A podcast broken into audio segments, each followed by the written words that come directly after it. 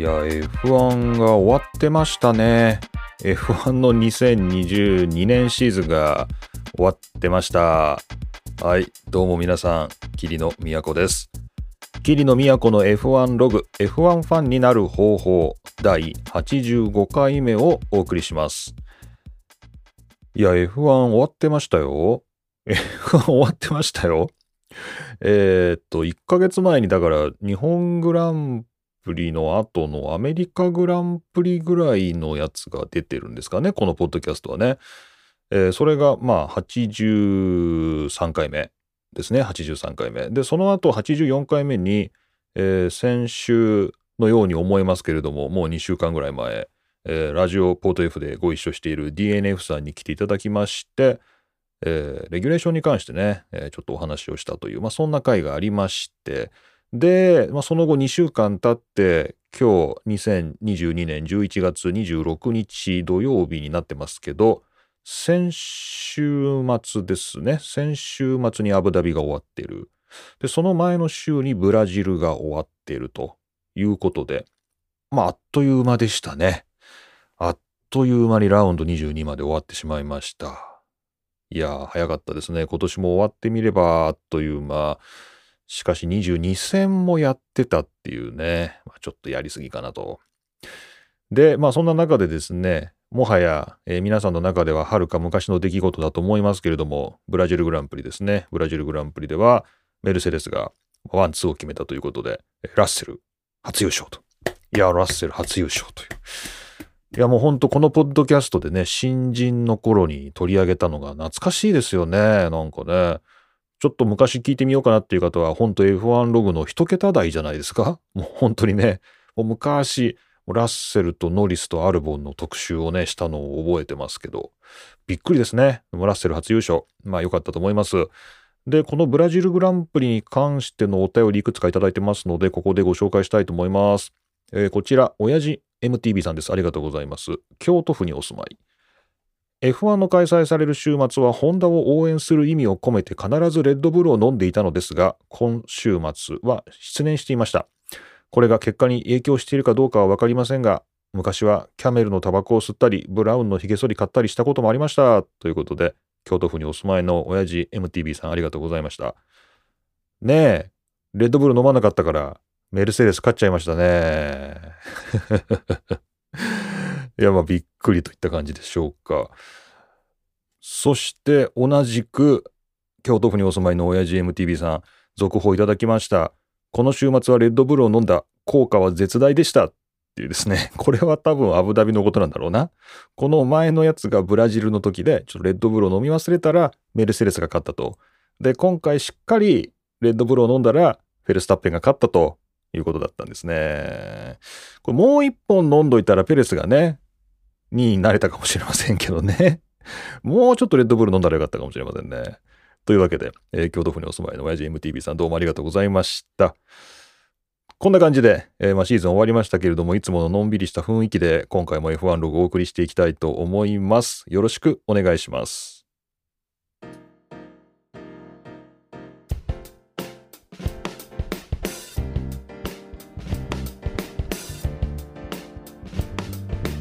F1 ログ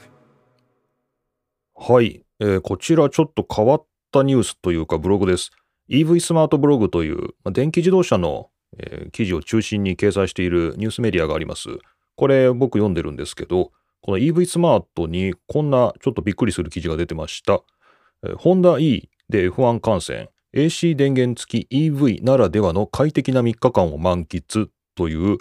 スマホジャーナリストの石川進さんがですね、これ、石川さんね、いろんなメディア出ておられて、ポッドキャストもやっておられますけれども、この石川さん F1 ファンだそうで、びっくりですけど、えー、ホンダ E っていうね、あの、ホンダのちっちゃい電気自動車ですね。あれで F1 観戦に訪れたというですね、その車中泊を覚悟しつつ、こう、炊飯器とかですね、いろんなものを積んで、このホンダ E で鈴鹿にやってきて、まあ、結局ホテルに取れたそうなんですけれども、こう、その F1 観戦をですね、EV を、このホンダ E を拠点にして、こう、F1 観戦を楽しんでみたっていうですね、ちょっと一風変わった観戦機がありましたので、ここでご紹介しました。EV スマートブログの2022年11月13日の石川つさんの記事です。でこちらによりますとね、結構びっくりしたのが、まああの、電気自動車なんでね、えー、まあ、車の中で電気が使えるということで、えー、その中で、まあ、例えば炊飯をね、すると、まあ、電気でご飯が炊けるやつで、まあ、朝まず、それでご飯を炊いて、で、そこに、えー、何でしょうね、これ、レトルトカレーですかね。レトルトをかけたものをサーキットに持ち込んで、で、食べるとかですね。そういう発想なかったなっていうことをやってて。あと、ホットサンドメーカーですか？これも電気で動くホットサンドメーカー。まあ、これも、えー、まあ、パンをね、買って、まあ、ツナとか、えー、ハムとかチーズとかそういうものをま挟んで焼いて、これも、どうも石川さんグランドスタンドに席があったみたいなんですけど、グラスタに持ち込んで、このホットサンド、焼きたてのホットサンドを食べるとかね。こうなんかね、面白いなっていう感じです。で、こう、雨もありましたけれども、この車の中で、このホンダ E の前の結構大きな液晶画面がついてるんですね。ここで DAZN を見ておられますね。 DAZN の中継見たりとか、あとは、これは何ですか ?Xbox ですか ?Xbox ゲーム機を HDMI 端子経由で車につないで F1 マネージャーという F1 ゲームを遊んだりもしたというですね。まあ、結局車であの車中泊するっていうことはなくて、えー、ホテルを見つけることができて、まあ、幸い車で寝泊まりすることはなかったそうなんですけれども、まあ、やろうと思えば車でもできるし、みたいな。なんかね、そういう、えー、結構たくましいですね、記事があって、ちょっとほっこりしました。えー、この石川さんなんですけれども、高校生の時にね、鈴鹿サーキットに F1 を初めて見に来た時は、鈴鹿サーキット近くのパチンコ屋の駐車場で野宿をした。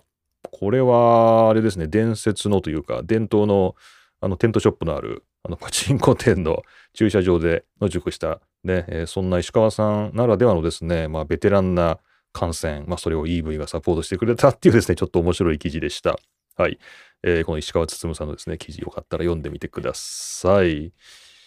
それでなんですけれども、まあ、ついでというわけではありませんが、日本グランプリですね、日本グランプリの、えー、感想ですね、そちらも今いただいてますので、いくつかご紹介したいと思います。えー、こちら、えー、滋賀県にお住まいの、えー、小林カムインさんですね。おお、ありがとうございます。桐野さん、こんにちは。いつも配信ありがとうございます。ありがとうございます。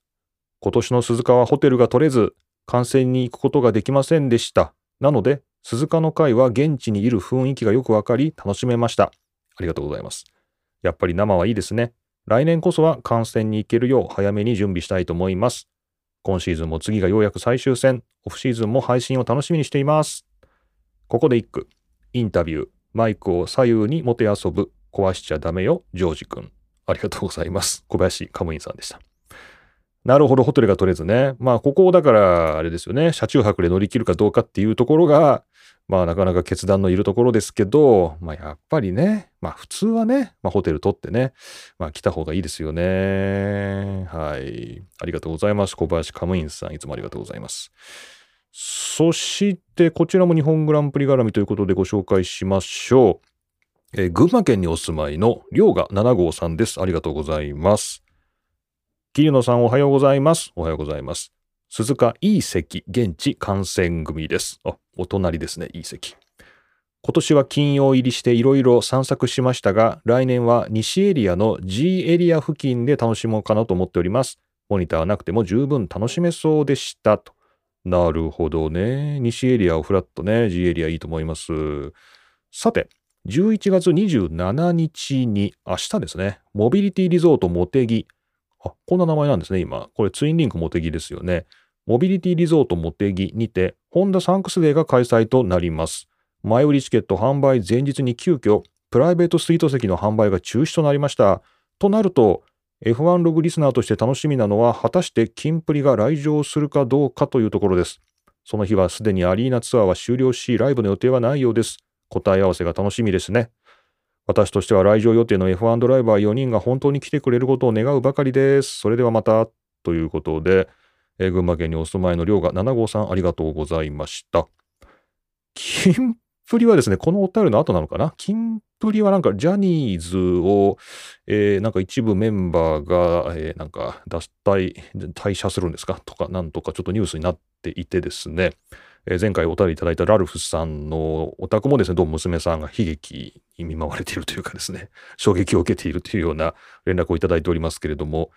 果たしてどうなんでしょうね、明日のホンダサンクスで、キンプリ来るのかどうか、ちょっとまたこちらも皆さんのご報告お待ちしております。そしてあれなんですね、F1 ドライバー4人が来日するって、あ、それでね、さっきちょっとツイッター流し見してたら、フェルスタッペンのプライベートジェットが日本の上飛んでたんで、これなんでフェルスタッペンが日本にいるのかなと思ったんですけど、これはこのモビリティリゾートモテギのイベント向けなんですかね。何なのかな？偶然なのかな？はい。ありがとうございます。群馬県にお住まいのりょうが7号さん、ありがとうございます。そして、えー、こちらも日本グランプリ絡みでいただいた、まあ、最後のお便りとしましょう。東京都にお住まいのハシーム1010さんです。ありがとうございます。キリノさん、こんにちは。こんにちは。海外ジャーナリストの日本グランプリへの印象、私もそうだなと同感です。えっ、ー、と、これは私、日本グランプリの回で紹介したジョー・サワードのブログですね。思いのほか活気がなかったというですね、そういう、えー、ブログだったと思います。前置きとして、えー、私はどんなことでも個人の人にそれぞれ楽しみ方があって良いと思っています。まあ、そうですね。えー、それでも、まあ、日本グランプリちょっと寂しかったというお話に、まあ、同じように感じた一人ですと。なるほど。えー、例えばですね、久々日本人 F1 ドライバーが走ってくるファーストラップやレースのファイナルラップ、みんな座ったまま迎える？とかね、えー、もっと違う景色を想像していましたと。なるほど。寒さや悪天候も影響したと思いましたが、映像を通して見る海外のグランプリの雰囲気を味わってみたいと私に思わせた今年の日本グランプリではありました。他のスポーツ観戦でも感じることなので、社会のリハビリが進めば、まあ、つまりみんなのね、盛り上がり方みたいなものを思い出せば、またこれ変わってくるのかなと思いましたと。えー、木野先生からご紹介のあった海外ジャーナリスト、これジョー・サワードですね。お話と私の感じたことがつながったので、良し悪しの評価とは全く別の話としてお便りいたします。えー、お手元の T シャツとても気になります。ということで、えー、ハシーム1010さんどうもありがとうございました。盛り上がりね。まあ確かにね、こう、ファーストラップ立ち上がってみんなでイエーイみたいなですね。まああんまそういう感じじゃなかったですよね。あのね、僕これちょっとハシムさんのね、お便り読んで思い出したんですけど、3年前の1個前かな ?4 年前かな ?4 年前の日本グランプリで、同じように僕 D 席に座ってたと思うんですけど、たまたまね、たまたまその D 席の僕の座ってる前が、外国人観光客グループだったみたいなんですよね。なんか明らかにもうそこだけ異質なあのブロックがあって、多分こう団体さんで日本グランプリのツアーみたいな感じで、まあコロナ前ですしね、こうなんかそこがどうも団体の海外客向けみたいな感じで多分こう代理店に予約されてて、で実際そこにはもうなんかもう多種多様な人々がね、そこにはいて、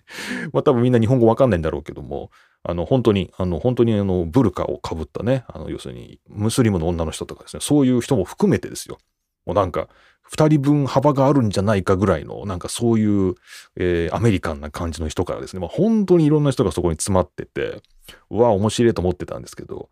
もうこれが本当に良かったのはね、その人たちの盛り上がり方がすごく良かったんですよね。なんかね。こう、こう目の前で何か起きたりした時にもみんなでわーって言って立ち上がったりとかね、なんかこう、なんか手、両手を上げてね、こう感情を表現したりとかね、なんかこう、おおよそこう周りの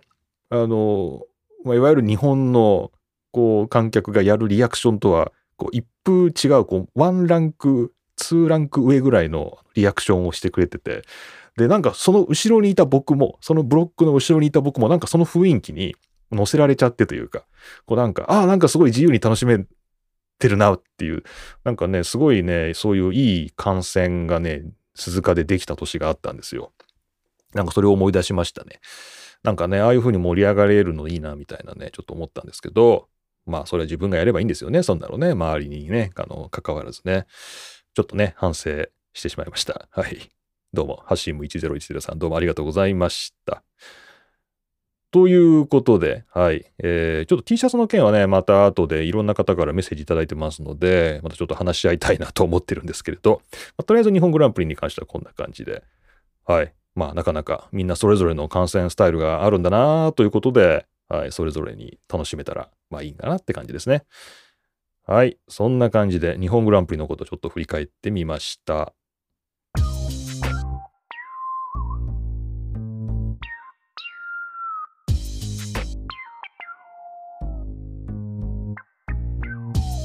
F1 ログさて、レッドブルの話をしてみましょうか。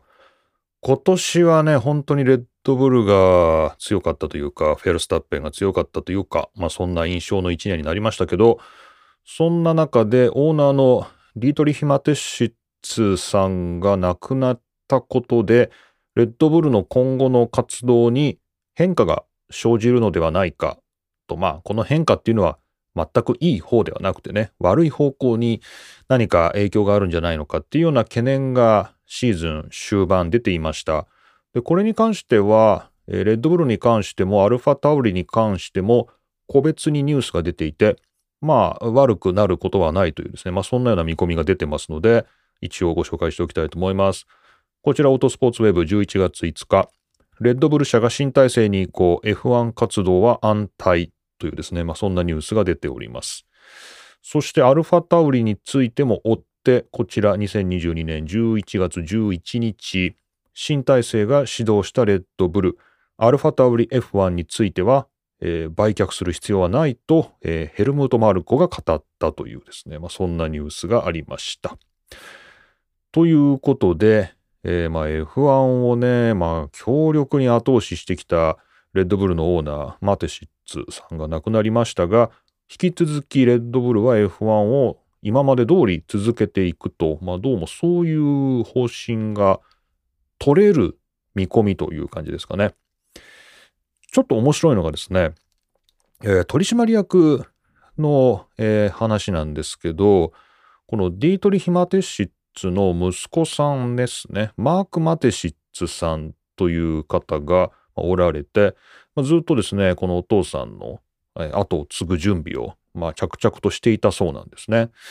で、えー、そして、レッドブルっていうのはもう一方、このオリジナルがタイにあって、こうタイの方でも、このレッドブルのブランドを、まあ、半分権利を持ってて、半分こっちのオーストリアで持っててみたいな、まあ、そんな感じなんですけど、まあ、この両者、えー、で、まあ、合議でレッドブルの未来っていうのを決めていくそうなんですけど、その中で、えー、マーク・マテシッツさんは、えー、レッドブル社の、えー、職を辞めて、えー、株主としては、このレッドブルの49%の株式、まあ、この株主として、まあ、今後はこの株を維持していくと。まあ、なんかですね、そういうことを言ってまして、まあ、今までこの息子さんはレッドブル社で仕事をしてたんですけど、その仕事は辞めて、この49%の株、レッドブルのね、これをまあ今後維持していくと。つまりまあ社員ではなくて株主としてということなんですかね。はい。えー、どうもそういうことのようです。で、じゃあこの51%はっていうと、これはタイの方ですかね。そうですね。タイの方ですね。残りの51%はユーウィッタヤーさんっていうね、このタイの方のレッドブルの元々の権利を持っている人、かなり高齢だと思います。いくつだったかな？もう70を超えている。72歳ぐらいだと思います。このユーウィッタヤーさんが51%持っている。で、えー、方や、えー、息子さんですね。こちらが49%持っているっていうことで、どっちかって言ったら、まあ、多数決で言えば49対51なんで、タイの方ですね。タイのユーウィッタヤさんの、えー、方の、まあ、意向が、えー、通るんであれば、まあ、もしかしたら F1 活動は見直しになるんじゃないかっていう、まあ、そんなような見通しがあったんですけど、今のところそういうことはないと。で、このオートスポーツウェブもですね、最後に書いてあるのは、まあ、これまで通りですね、レッドブルがモータースポーツを続けていくんであれば、えー、と、ヘルムート・マルコとクリスチャン・ホーナーとエドリアン・ニューウェイですね。この3人は、まあ、自分たちの思うようにですね、今まで通り活動を続けていける予定だっていうね、まあ、そういうことだそうです。で、えー、まあ予算の削減となると、セカンドチーム扱いになってます、このレッドブルのアルファタオリの方ですね。まあ、こっちはどうなのかっていうことなんですけど、で、面白いのはヘルムト・マルコがアルファタオリを売る必要はないって言ってるっていうことで、まあ、まあ、本当にですね、もうこの3人ですか、勝手にやれるんだな、みたいな、なんかそんな印象がありますよね。で、えー、まあ、アルファタウリに関しては、えー、まあ、今まで通りです。第2チームとしてやっていくと。まあ、どうもそういうことのようで、まあ、そういうことであれば、来年は角田とデフリースですね。この2人が乗るので、まあ、これもこのまま、えー、予定通り行くのであろうということになっているようですと。いうことで、はい、レッドブルの、ま、今後についてお話をしてみました。で、えっ、ー、と、レッドブルつながりなんですが、前回 DNF さんと2人で、レッドブルの予算制限を、まあ、超えちゃったっていうですね、そういう件について、レギュレーションのお話をしました。で、これについてお便りいただいてますので、ちょっとここで合わせて、レッドブル絡みのお話していきたいと思います。えっ、ー、と、まずは、えー、こちらですかね、え東京都にお住まいのこれは F 助さんですかね。ありがとうございます。桐野さんこんばんは。F 助と申します。いつも楽しく拝聴しております。ありがとうございます。この前あれですかね、ツイッターで拾わせていただいた方ですかね。F 助さんね。ありがとうございます。えー、共有したいことがありご連絡しました。来年の鈴鹿に向けて早くもホテルの代金が上がっているようです。これはさっきの鈴鹿のところでご紹介する必要がありましたね。まあでも、この後レッドブルの話も書いてあるので、ちょっとついでにご紹介します。私たちは今年夫婦2人とも土日2泊で17,800円の名古屋の宿を取り楽しく過ごしました。なるほど。来年も名古屋でと思い1年前ですが、10月初旬に来年の予約を試みると、もうすでに同じホテルは取れませんでした。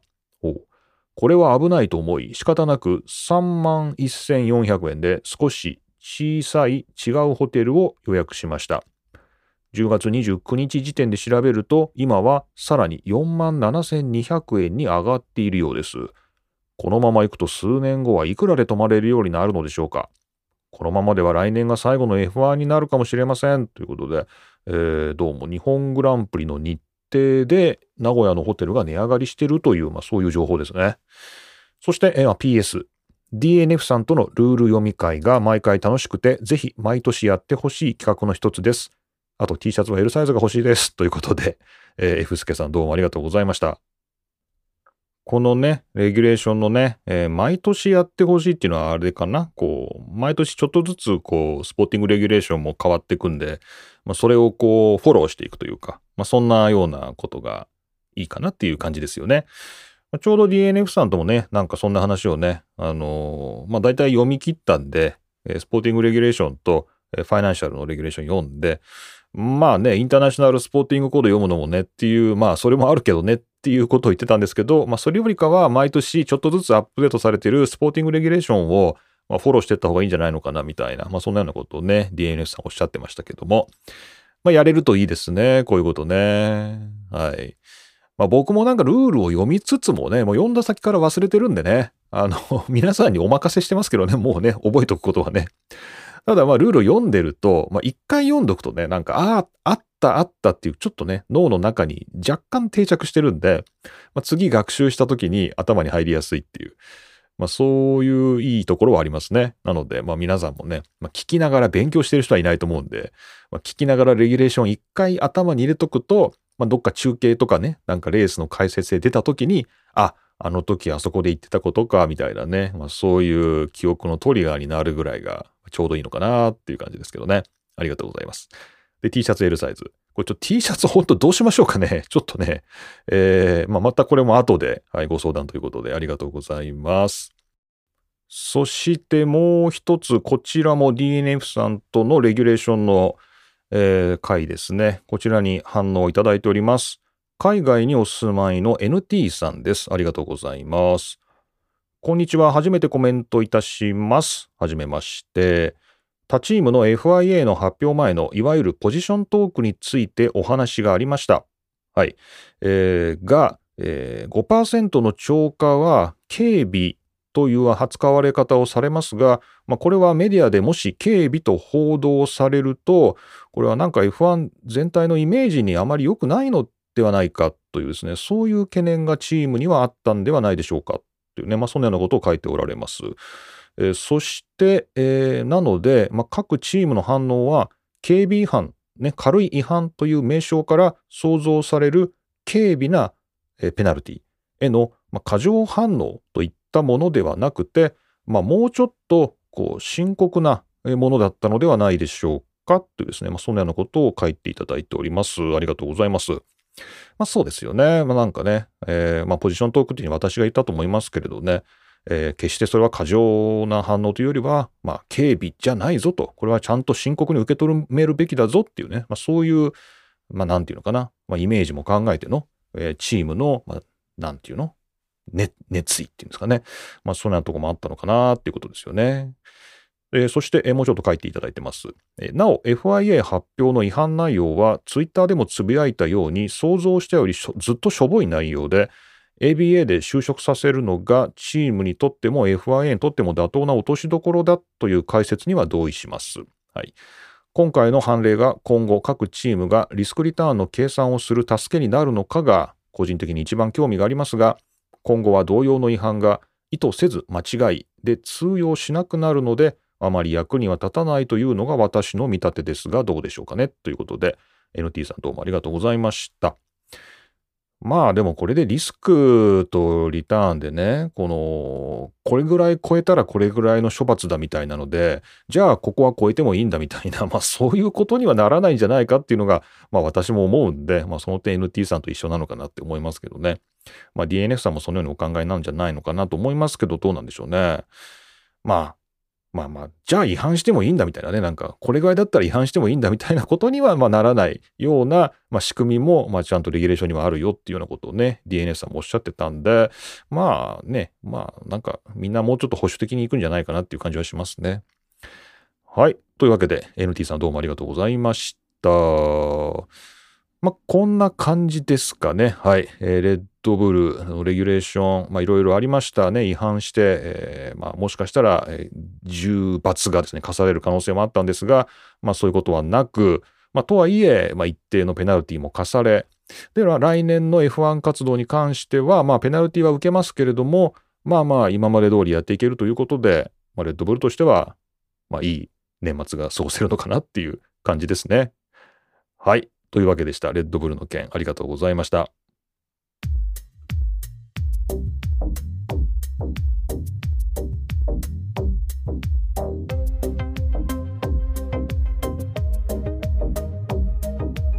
F1 ログさて、ワールドカップですね。今、サッカー、フットボールのワールドカップがカタールで行われてますけど、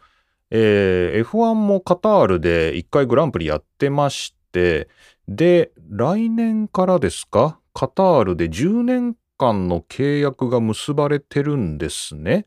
カタールグランプリ。カタールグランプリやったっけって、本当昔のこと忘れてるんですけど、えー、COVID-19 の、えー、っと、ショートシーズンだった時に、オーストラリアができなくなって、まあその代わりに2021年カタールグランプリを1回やってるんですね。でこの番組でも、なんだっけ、カタールは二輪をやってるんだけど、そこを四輪が走ると、なんか路面が荒れてみたいな、なんかそんな話をしたような気がしますが、多分そこのことですよね。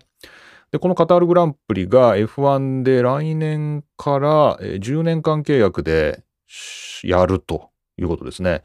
でですよ。で、今ワールドカップで、まあ、カタールやってますけど、まあ、なんか日本はお祭り騒ぎかもしれないんですけどね。まあ、僕、イギリスのメディアを見てると、まあ、なんか結構、なんていうんですかね、批判的な記事が目立つなっていう感じはしてて、まあ、この前の日本ドイツ戦も、まあ、日本が勝ってめでたいという話がまあ流れてますけれど、その時ヨーロッパの、まあ、僕が見てる限りではイギリスの新聞としては一面はあのドイツの代表チームが口を塞いで撮った記念写真ですね、あの集合写真。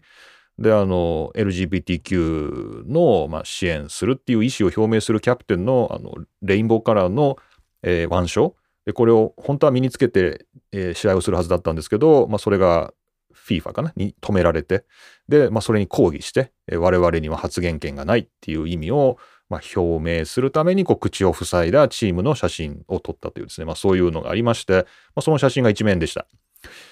えー、そういうことがあったり、まあ、そもそもですけど、まあ、これもこの番組で紹介したと思うんですけど、カタールのワールドカップのための工事現場で移民がまほぼ命を使い捨てられていると。まあ、本当にそういう血塗られたワールドカップだっていうことで、まあ、一部ファンがボイコットしているとか、まあ、一部フランスメディアかな？一部メディアがまボイコットしているとか、まあ、そんなような情報も出てますよね。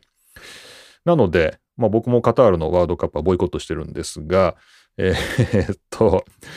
えー、そういう流れがある中でのこの記事です。えー、こちらの記事は、まあ、そんなですね、F1 がカタールでグランプリやるっていうことはいかがなものかっていうことに対する批判にドメニカリが答えたというものです。F1CEO ステファノ・ドメニカリ Defends Qatar GP ですね。2022年11月14日の記事です。えー、まあ、この、まあ、ドメニカリ今、F1 の商業面の方のトップを務めてますけれども、えー、っと、まあ、要するにそういう差別ですね、人権侵害の、まあ、非常に濃厚な疑いのあるこうカタールっていう国でレースをやるっていう判断は正しいのかというですね、まあ、そういう、えーまあ、批判に対して、えー、っと、まあ、ドメニカリは、えー、まあ、問題ないと、えー、そういうことをまあ言ってるわけですね。で、特にここでまあ強調しているのは、えー、変化を、え、加速させるのが F1 だと。えー、つまり、えー、まあ、そうなんか問題のある国で、でまあ、拡大解釈していくと、まあ、レースをしないっていうのはもちろん政治的に正しいことなんだけど、まあ、そこで F1 をやることによってその国が変化していくといい方向に変化していくきっかけになるっていうことも、まあ、あるんじゃないのかってですね、まあ、そんなようなことを、まあ、ドメニカリは語ったようですね。はい。えー、まあそういうわけで、まあカタールはいろいろと問題があるんですよね。なんで、まあそれはカタールだけじゃないですよね。サウジアラビアでもね、問題があるし、まあいろいろ問題がある中東なんですけど、まあそういうところに変化の、えーまあ、もたらすものとして F1 が行くっていうのは、まあ、もちろん人権問題もそうだし、環境問題ですね。あと語られてるのはね、えー、再生可能エネルギー、えー、バイオ燃料、まあこういったもので、えー、あえて中東諸国でレースをするっていうのは、こう強力なメッセージになるんじゃないのかっていうようなことを、まあ、ステファノ・ドメニカーリは言っているということなんですね。まあこれは決してカタールに対する批判に真正面から答えたものとは言えないと思いますけれども、まあ彼なりの、えーまあ、弁護というか、えー、F1 がカタールでレースをやるかやる価値っていうのをまあ考えているというお話でした。まあ、どうなんでしょうね。はい。えー、まあ皆さんカタールのワールドカップ引き続きお楽しみになるかもしれませんけれども、私はボイコットしております。はい。ということで、えー、ドメニカリがカタールで F1 をやるっていうことに対する批判に対して答えたという、こちらの記事は、これどこだったかな？ブラックブックモータースポーツですね。最近読み始めた僕のニュースサイトです。ブラックブックモータースポーツの記事でご紹介しました。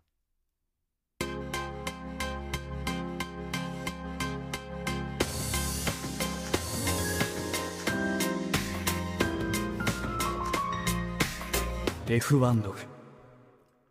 さてちょっとゲームの話していいですか？F1 のゲームの話をねちょっとずっとしようと思ってたんですけどネタがですね出す隙がなくて、まあ、結局ここまで引っ張っちゃったんですけど、まあ、シーズンも終わったことだしえー、っとゲームの話 ちょっと入れようかなと 思ってます。ちょうどね、こうシーズンが終わるとゲームも安売りされるんですよね。まあ今 F1 の公式ストアも F1 のグッズ安売りしてますけど、ゲームも F1 のシーズンが終わると安くなるんで、まあ買うなら今かなみたいな そういう形で、ちょっとゲームの紹介したいと思います。けども、まあ必ずしもいいニュースではないものもあるので、まあちょっとお楽しみください。まずこちらゲームスパークの記事ですね。ゲームスパークの2022年10月28日の記事です。未解決のバグを残したまま F1 マネージャー2022発売から約2ヶ月でサポート終了。ユーザーからは怒りと失望の声っていうですね、あの、そういう記事が出てまして。あの、F1 マネージャー2022、ちょっとさっきのですね、あの、石川つつむさんの記事でも F1 マネージャーやったとかそういうの出てましたけど、まあ、結構リアルに F1 のチームマネージメントをできるやつの最新かつ、まあ、新しく出たシリーズですよね。2022。で、これ出たばっかなんですけど、2ヶ月でサポート終了されて、ユーザーからは怒りと失望の声が上がっていると。まあ、これどういうことかというと、まあ、2022と関したものなんですけど、まあ、発売が8月30日だったと。で、えー、10月30日に、えー、もうサポートしないよっていうのがあったみたいなんですけど、まあ2022シーズン終わるからね、えー、まあ次は2023作るのかなみたいな、まあそんなような憶測が流れてますけど、どうもですね、ゲームにバグがすごいあると。まあ、つまり、正しくゲームが進行しないような状況っていうのがいくつもあるそうで、えー、っと、それどうするのみたいな。なんかですね、なんかそういう、そのまま何、この未完成みたいなゲーム放置して次行くのみたいな感じで、まあ相当、まあユーザーの中ではちょっと揉めてるみたいですね。なので、まあこのゲームはもう買ってはいけないというですね、まあそんなような、まあ、投稿もされているということです。はい。はい。で、僕これ買わなかったんですけどね、F1 マネージャー2022。この、まあ、ポッドキャストでも紹介したものの、まあ僕は買わなかったんで、まあこれはセーフという感じですが、まあ、皆さん買った方ですね、ちょっとどんな感じなのかなと思います。で、僕これ買わなかったんですけど、代わりにモータースポーツマネージャーっていう、これはもっと昔からあるゲームなんですけど、まあ、F1 のライセンスを取ってないゲームですね。モータースポーツのマネージメントをするっていうゲームで、これがなんかセールで500円ぐらいになってて、これはちょっと F1 マネージャーなんか高くて買いにくいなと思って、じゃあモータースポーツマネージャー、まあ、こっちはもうずっと歴史のあるゲームだし、じゃあこっち試しに買ってみようかなということで、僕はあのモータースポーツマネージャーっていう方を買って、で、これにモッドで、あつまりゲーム内容を一部こうユーザーが作ったデータと入れ替えるっていう、まあ、そういうパッチがあるんですけど、まあ、そこに F1 のね2022年シーズンのパッチ、まあ、モッドがありましてこれを入れてほぼ F1 マネージャーみたいな感じで、えー、モータースポーツマネージャーを、まあ、ちょっと入れて遊んでみたりしてます。はい。まあ、そういう方法もあるんだよということで、まあ、今後多分年末でね、Steam とか安売りあると思いますから、モータースポーツマネージャーの方を検討してもいいかなっていう感じですね。はい。まあ、こんなようなお話ありました。ちょっと F1 マネージャーには皆さんご注意ください。安くなると思いますけどね、これからね。えー、サポート的にはもうメジャーアップデートはしないということです。はい。そして、こちら、まあ、だいぶ引っ張った記事なんですけど、2022年8月9日、モータースポーツ .com、F1 シンガポールグランプリのサーキット、人気ゲーム、コール・オブ・デューティ最新作のステージとして登場。ピットレーンで銃撃戦が実現っていうですね、えー、コール・オブ・デューティの、えー、モダン・ウォーフェア2というものに、F1 シンガポールグランプリのマリーナベイストリートサーキットがマップとして登場するということが分かったということで、まあこれもう8月の記事なんで、出たんですか？これは。これね、ずっとね、これどこかのタイミングでこの記事紹介しようと思いながら、ずっとこう先延ばしにしちゃってたんで、これちょっとね、これなんかもう気を逸している記事かもしれないんですけど、コール・オブ・デューティーのモダン・ウォーフェア2っていうのは、もう出てますね。はい。2022年最新 FPS ゲーム。ということで、もう出てんの？これ。ちょっと、どこ見たらいいの？これ、ウィキペディア見たらいいのかな？えー、っと、Xbox 360、PS3、Windows、PS3? Windows? これいつのゲームだ？ん ?2009 年あれ？これどういうこと？これなんか僕が見ているものが違うのかな？えー、Call of Duty の、えー、最新作、モダンウォーフェア2でマリーナベースアーキットが、えっ、ー、と、10月末に、こっちか、10月末に発売予定ね。これは違うのね。2009年のゲームじゃないのね。2022年の作品についてはって書いてあるな、ウィキペディアに。同名の作品があるのか、コールオブデューティに。えー、と、10月末発売予定と、はい、いうことで、まあもう発売されてるんですね。で、えっ、と、マリーナベイストリートサーキットで銃撃戦ができるということですので、もし FPS ゲームでコールオブデューティーのファンの方、こちらの最新作を買うと、F1 気分が楽しめると。そういうことですね。はい。まあ、そんなことがちょっと皆さんにお話ししたかったというだけでした。はい。ありがとうございます。そして、なんか面白いですよね。これゲームのニュースを紹介し始めると、なんかすごいいろんなメディアからね、まあ、僕がなんかどういう感じで、こう、ウェブの記事をね、購読してるんだろうって思う方いるかもしれませんけど、これはワイヤードです。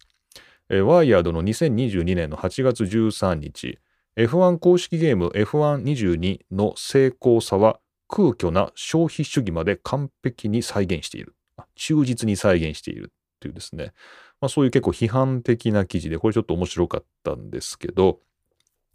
こう、まあ、F1 の22ですね、最新のレースゲームの方です。これ多分今シーズン終わったんで安売りされてて狙ってる方も多いんじゃないかと思うんですけど、えー、まあこちら、まあ、もちろん出来はいいんですけれども、F1 というスポーツが常に商業的な利益を追い求めるので、このゲームもやはり同じように商業主義を、えー、追求しているということで、こう、いろいろなこう課金アイテムがあるんだけど、まあ、ゲームとの関連性が低いけども、なんかこう、まあ、売り物としてたくさん出てて、こう、何の役に立つんだこのスキンみたいなものも、まあ、かなり大量に売られていて、これはいかにも F1 みたいだとかですね、結構批判的に書いてあって面白いんで、まあ、ぜひですね、これ、ちょっと一読すると面白いんじゃないかなっていうことで紹介してます。まあなんかそういうことで、まあ利益を F1 は追求し続けてきて、まあこのゲームでも同じように利益が追求されているね、みたいなね、まあそんなようなことが書かれていました。はい。まあでもそういう課金アイテムを買わなくてもね、ゲームは進められますので、まあ F122 ご購入の皆さんはですね、お気をつけください。ということで、えー、ちょっと F1 のゲーム関係の記事3つまとめてご紹介しましたが、いかがでしょう、まあ、また皆さんゲームでも F1 を楽しむオフシーズンをお過ごしください。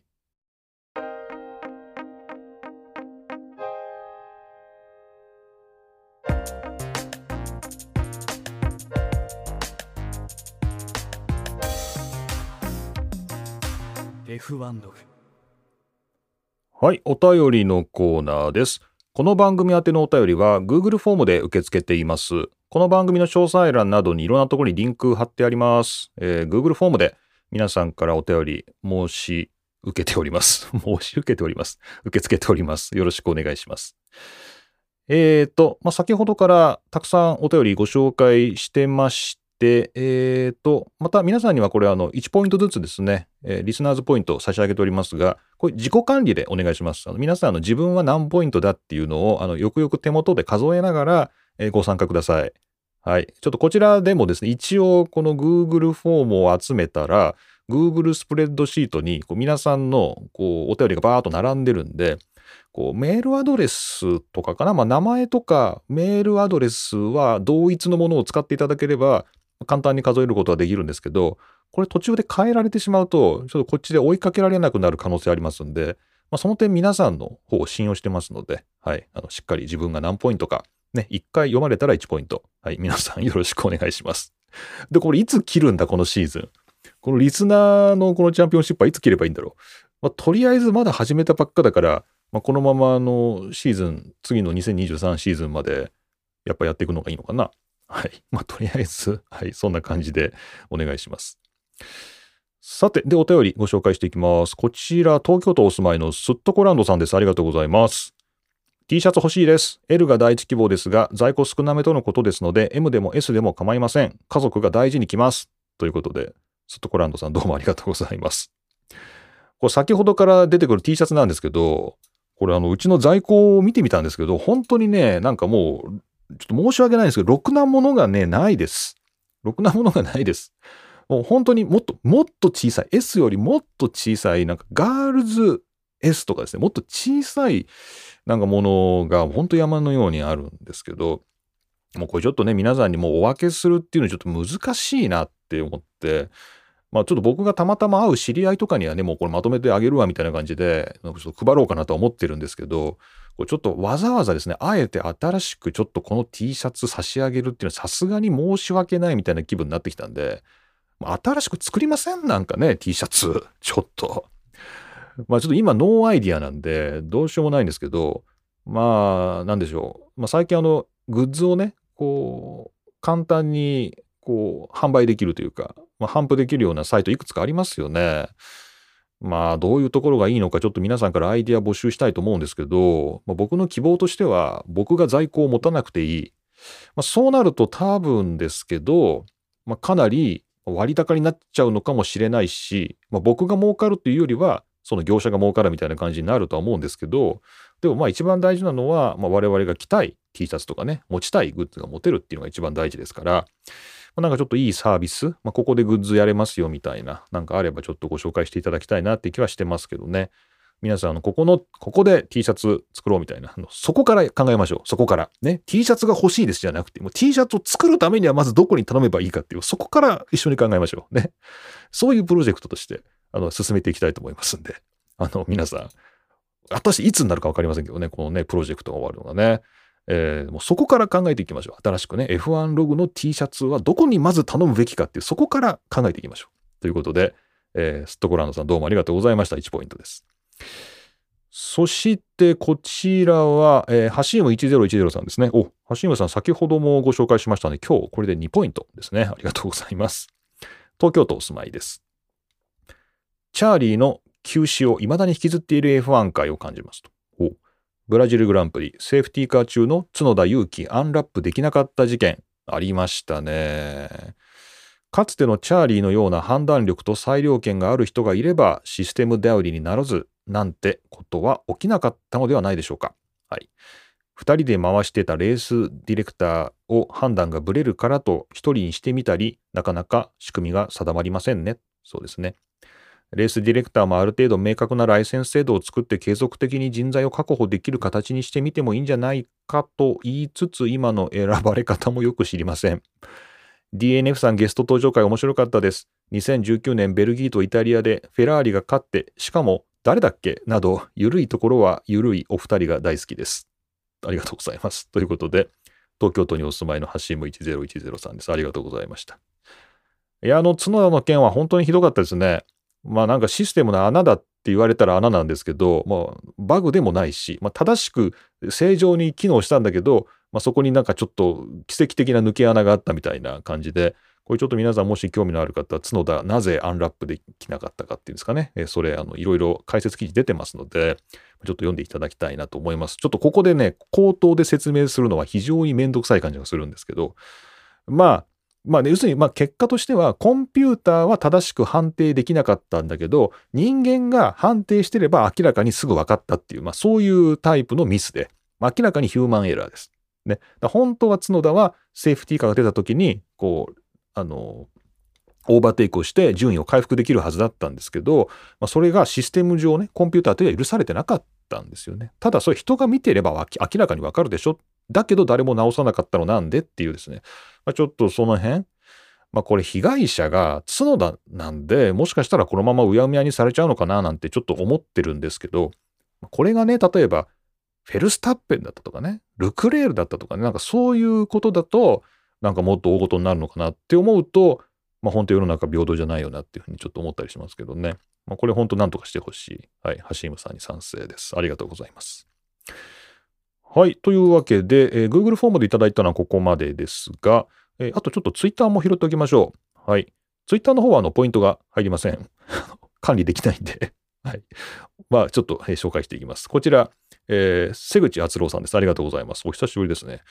カートの国際レースのリザルトは昔から姓、名の順で表記をしている印象がありますということで、えー、FIA カートのリンクを貼っていただいてますけど、これはあれですね、あの名前と名字どっちを先に出したらいいんだみたいなのが、前々回ですかね、前回かな、お便りでご紹介しましたよね。あれは、えっ、ー、と、ベルクさんでしたね、東京都のね、ベルクさんのお便りに対するリプライですね。なるほど。確かにこうカートで見ると、生命になってますね。ただこれあれですよね。生の後に、あの、コンマっていうんですか？あの、コンマ名前で、本当は名前と姓なんだけど、ここでは全部姓から書いてますよっていう、なんかそういう表記ですよね。これと、またこのチョグワンユは、そのコンマもないんですよね。超グワンユーっていうふうに普通に書いてあるのと、有機角田って書いてあるのがまあ混在してるっていう。だから、またこれちょっとね、違うんですよ。この生命でやるのはね、確かに学術論文とかでもみんなこの生命でこのコンマ打って並べるんで、まあ、確かにこれは一貫したルールがあるんですけど、またこれとはね、違うんですよね。面白いんですけどね。これ、厚労瀬口さんどうもありがとうございました。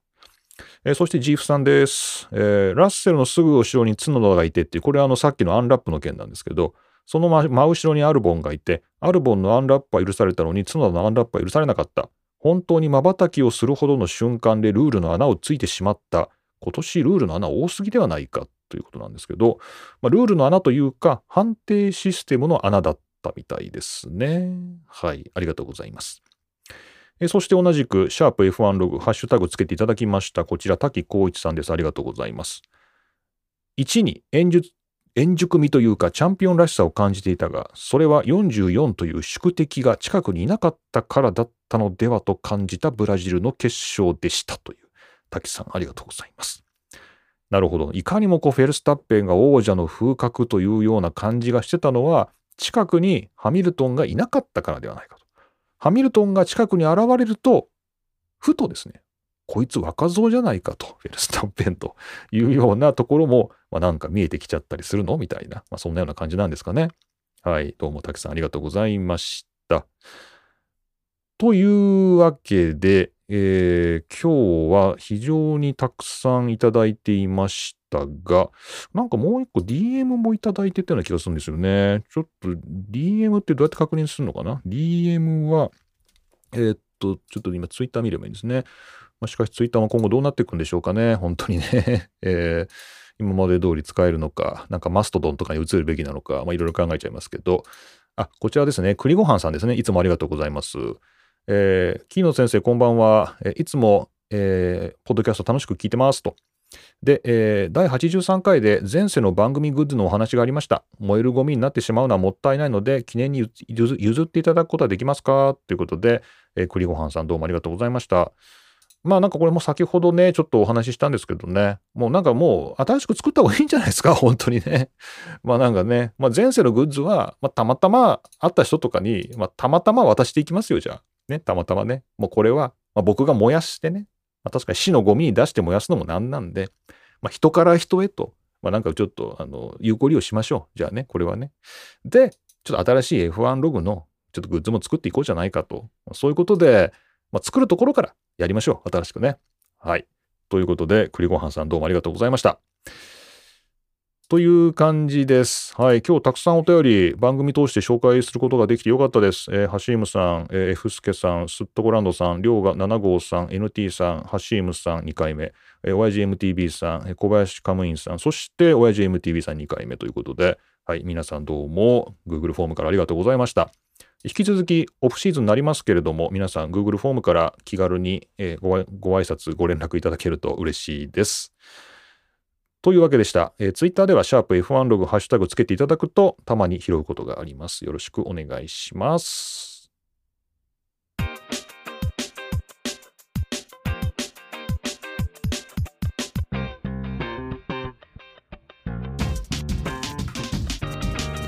F1 ログはい。というわけで今回も何一つ盛り上がることなくチェッカーを迎えました桐野都の F1 ログ F1 ファンになる方法第85回目でした。はい。今日は2022年11月26日の午後の収録でした。で、皆さん全く気づいてないと思いますけれども、途中1時間ぐらい自動車のディーラー行ってましたんで 途中ディーラーで、あの、中座しましたけれども、まあ、なんとか取り終わることができてよかったです。はい。えー、っと、で、皆さんちょっとお気づきなのかわからないですけれども、今日からジングルが変わってまして、まあ、今まで、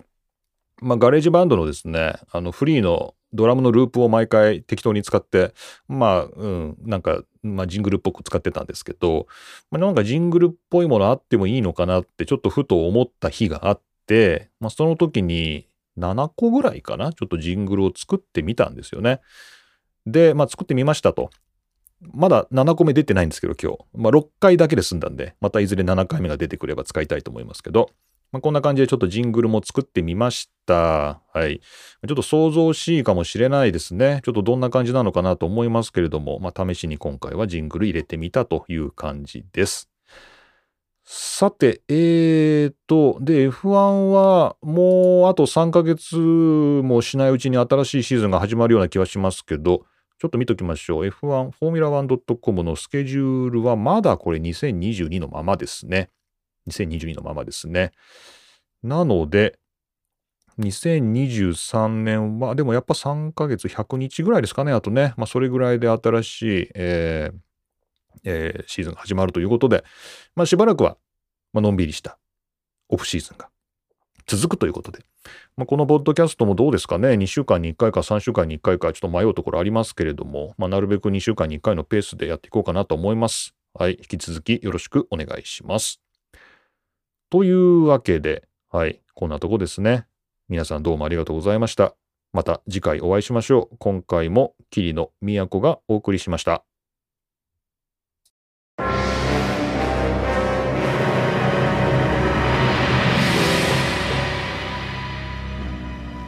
いや、もう Q さん、起きる必要ないと思いますね。この番組、1ヶ月ぶりですよ。まあ、でも起きますか ?Q さんね。起きます。まあ、起きてると思いますけど。起きてますよ。どうですか？この番組放置されて1ヶ月ぶりですよ。そう、ね、おまけコーナーだからって軽視されすぎてませんかねちょっとね。まあ、おまけだからね。まあ、特に。いやいや、おまけだから。はないです。すごいなんか戦う気ゼロですね。ゼロゼロ、ゼロで。まあいいですけど、ゼロないんだよ。ちょっと話題としては、うん、バーニー・エクレストンの、あ、来た来た。生涯を描いたっていうか、まだ死んでないんですけど、死んでない。えー、半生を描いた、ラッキーという、ドキュメンタリーが、 DAZN オリジナルで、このシーズンオフに放送されるということです。なんだろう。これやっぱ思ったのは、うん、まあ、まずはね、まあ、まずはバーニーに関心を持ってんのは、はい、この本当墓場界隈だけだ本当そうですよね。ここだけですよね、まずね。ここだけですよね。まず我々だけだっていう。はい、まあ、そこは確認しとかないといけないですよね。はいはい。ありがとう。ありがとう、 DAZN。ありがとう、 DAZN。もう一個思ったのは、うん、ラッキーって何がラッキーなのっていう。ラッキーって何っていう。うん、ここが考えたいな、ちょっと思ったね。まあ、なんでしょう。まあ、死ななかっただけラッキーってことですかね。何その墓場に対して失礼じゃないの？そっちのいやいや。死んだってラッキーだよ。まあ、そうかもしれないですけど。え、じゃあ何なんですか、ラッキーって？お金儲けできてラッキー？そうかなんか、若い奥さんと再婚できてラッキー？いや、それは何のラッキーなんでしょうね、これね。まあ、ちょっとラッキー次第だね、これはね。何がラッキーなのか知りたい。見て確認したいと思います。